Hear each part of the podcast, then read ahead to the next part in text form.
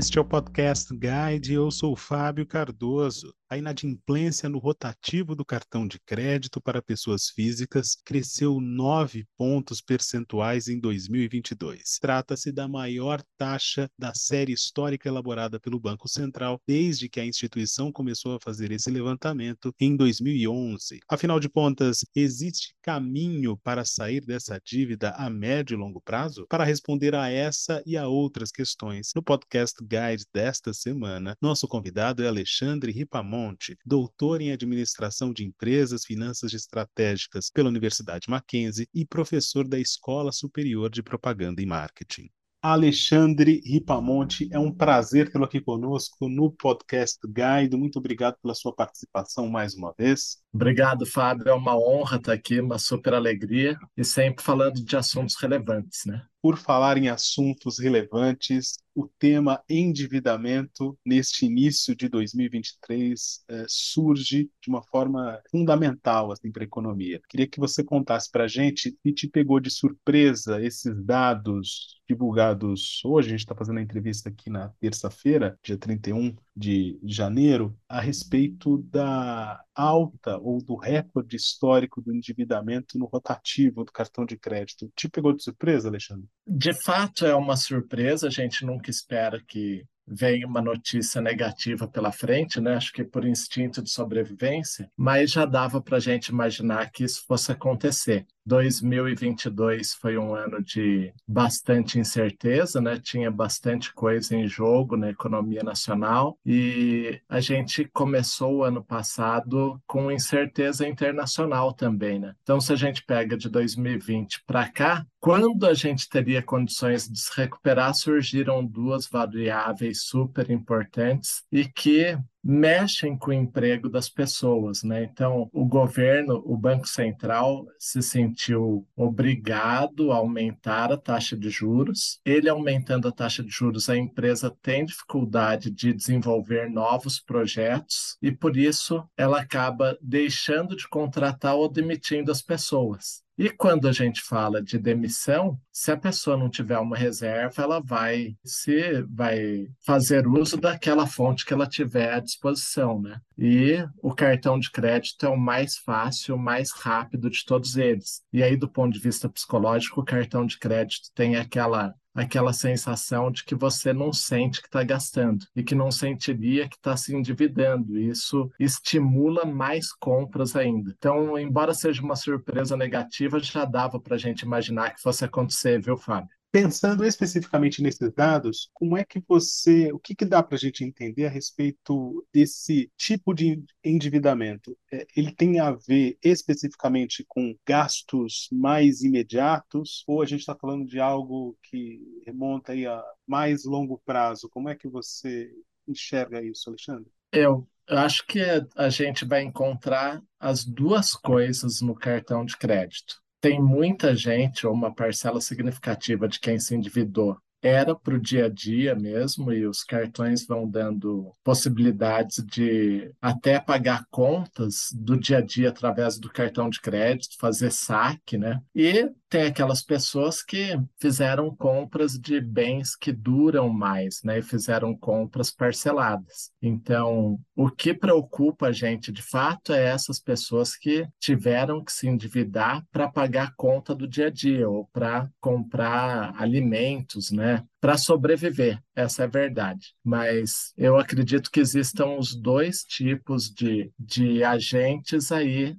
com endividamento elevado, né? E isso para aquele que fez de mais longo prazo, então a gente pode esperar que ele tenha mantido um certo nível de renda que vai permitir que ele suporte essa dívida no longo prazo. Agora, para quem fez para comprar o dia a dia, a situação é um pouco mais delicada e sempre lembrando que o cartão de crédito tem uma regra que é dos últimos 10 anos no máximo, que a pessoa não consegue pagar só o valor mínimo da fatura. Então, se ela paga o valor mínimo e o saldo para o próximo mês já se torna valor mínimo. Então, automaticamente, no terceiro mês que ela tiver dificuldade para pagar a fatura, isso entra num parcelamento automático e a instituição cobra para as administradoras ou, os, ou as instituições que fornecem o cartão vão cobrar taxa de juros muito parecidas com aquela do rotativo do cartão, que é o do pagamento mínimo, né, do saldo que não foi pago no pagamento mínimo. Esse endividamento é caro e ele é muito preocupante, porque conduz a pessoa em pouco tempo, está devendo várias vezes daquilo que ela gastou. Essa dívida era relativamente menor quando as regras eram outras, é isso, Alexandre? É,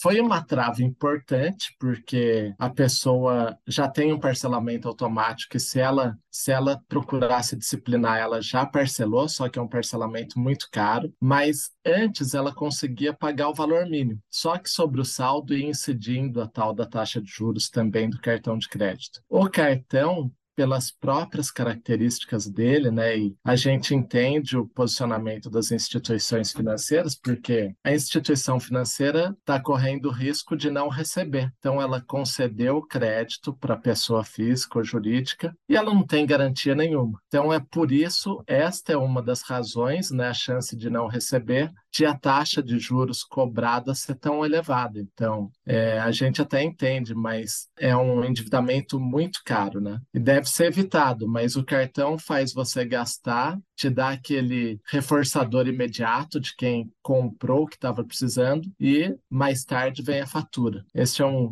é um grande dilema, né? Hoje ou no futuro? O que, que eu devo fazer? Na sua avaliação, Alexandre, é uma situação inédita e grave ou ela é só inédita? Eu pergunto isso especificamente pelo seguinte motivo. É, a gente está no início de 2023 e existem muitas incertezas em relação à economia brasileira, principalmente em relação à geração de emprego, um cenário que você, de certa forma, destacou na sua primeira resposta. Como é que você projeta esse quadro, levando em consideração enfim, dados a respeito da dívida?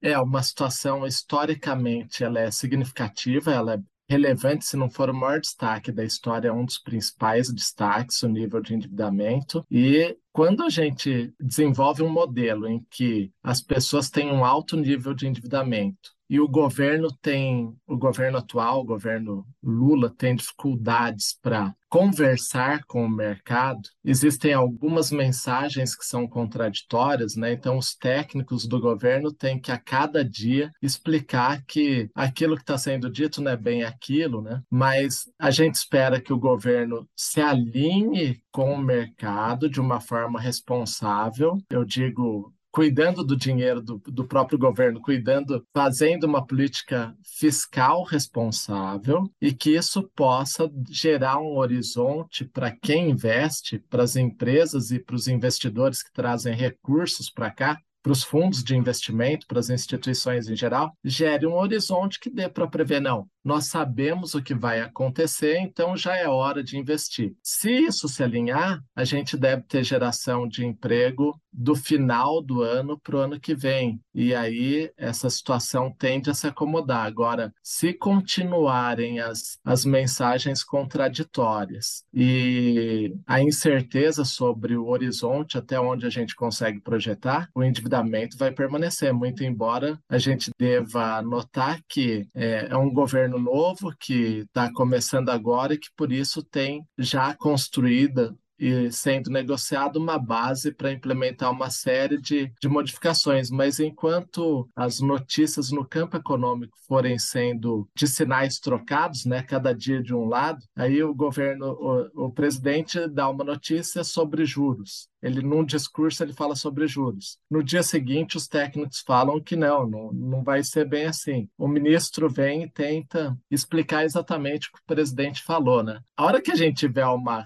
constância nessa mensagem, eu acredito que a taxa de juros possa ser reduzida, mesmo porque a inflação já está caindo em decorrência desse nível elevadíssimo de taxa de juros e os empregos serem gerados. Então, é uma, é uma situação relevante na história que gera bastante atenção e que deve se resolver se tudo der certo no médio para o longo prazo, viu, Fábio? Falando de curto prazo, como é que essa dinâmica do endividamento alto, Alexandre, afeta a economia como um todo? pensando aqui na saúde financeira que vai além das famílias propriamente ditas, né? Pensando aqui no, nos empresários, no microempresário. Sim. Como é que essa dinâmica acontece? É, imagina que a pessoa que está endividada e sem renda, ela vai no supermercado e compra menos. Ela vai até o, a mercearia e a padaria que ficam perto da casa dela, ou alguém que venda para ela, ela vai comprar menos, né? Menos consumo, é menos negócios e menos lucro para os empresários micro, pequenos, né, que não têm acesso a fontes de financiamento abundantes, não tem o mercado de capitais à sua disposição, né, não, não consegue captar recursos com facilidade porque não tem escala.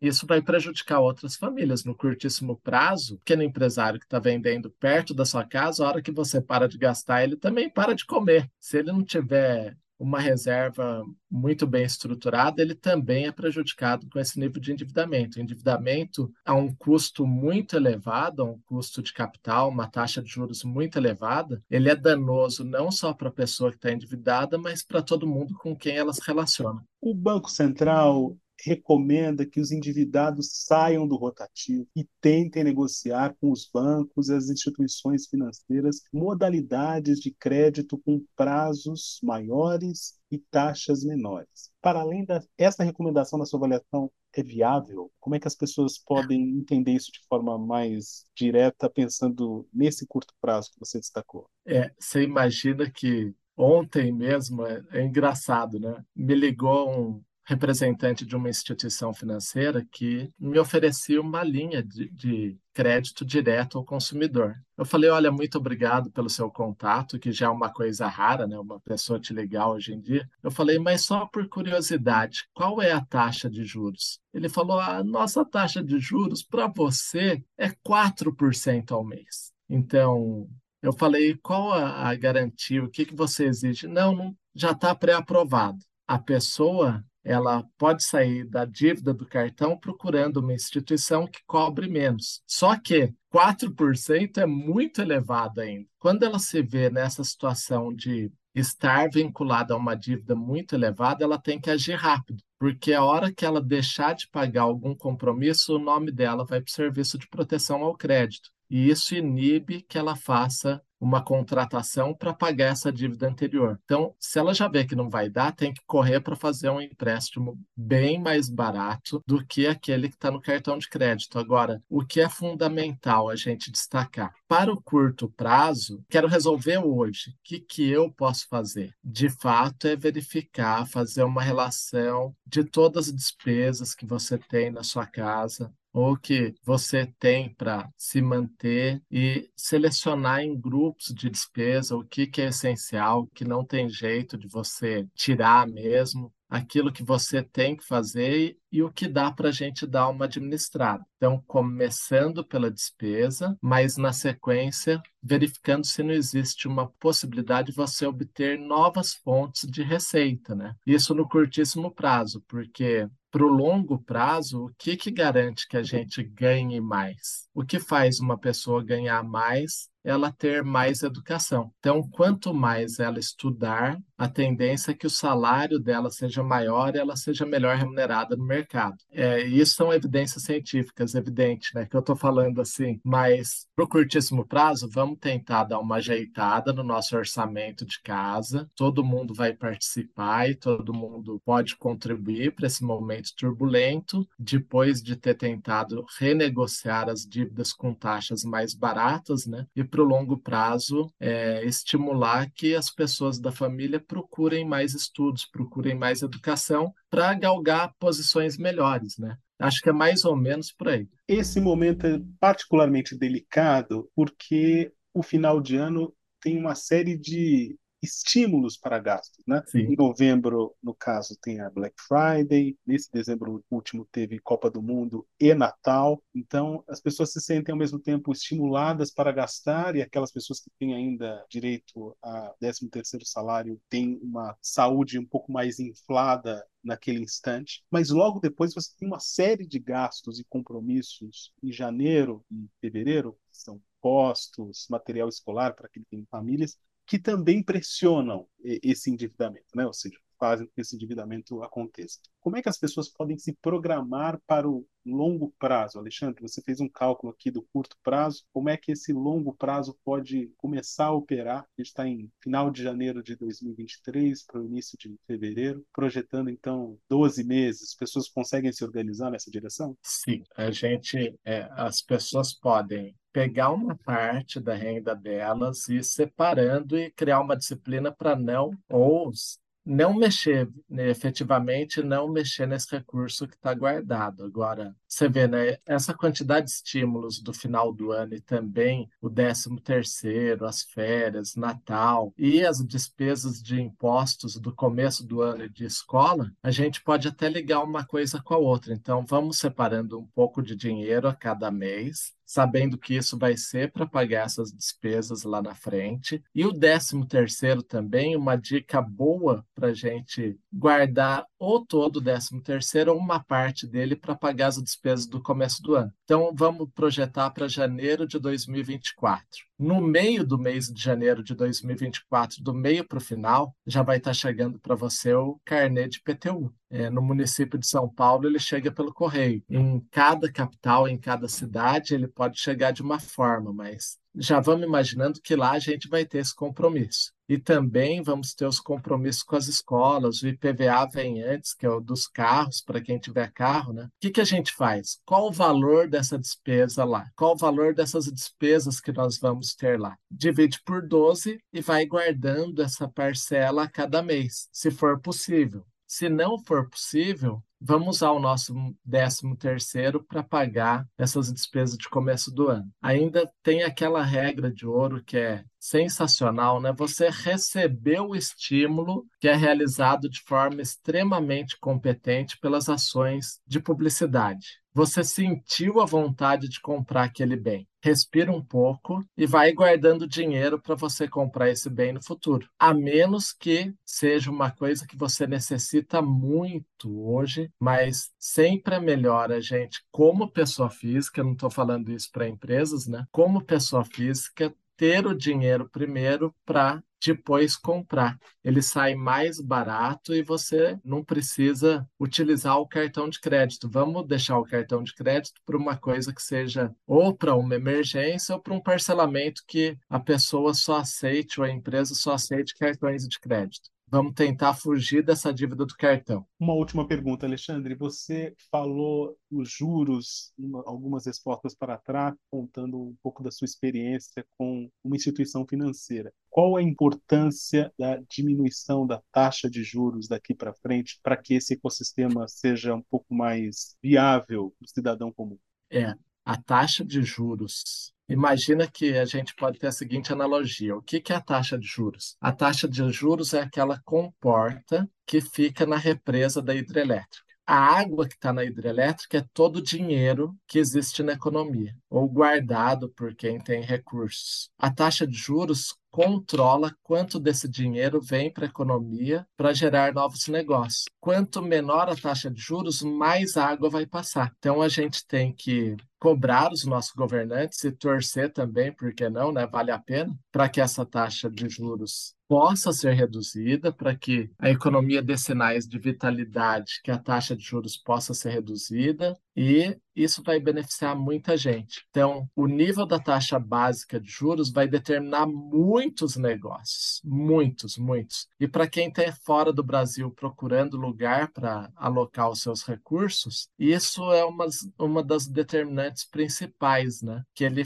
faz para deixar de investir num título de renda fixa, por exemplo, e investir dinheiro nas empresas que vão gerar mais diretamente empregos. Então, vamos, esperamos que a taxa seja reduzida, a taxa de juros seja reduzida, e isso venha gerar todos aqueles empregos que a gente está precisando. Alexandre Ripamonte, foi um prazer tê-lo aqui conosco no Podcast Guide. Muito obrigado pela sua entrevista, pela sua participação mais uma vez. Sempre uma honra. Contem comigo. Esta foi mais uma edição do Podcast Guide. A nossa lista completa de entrevistas está disponível no Apple Podcasts, no Deezer, no Google Podcasts, no SoundCloud e no Spotify. E no aplicativo O Guia Financeiro, além dos nossos podcasts, você encontra muito mais conteúdo sobre o mundo da economia em diversos formatos.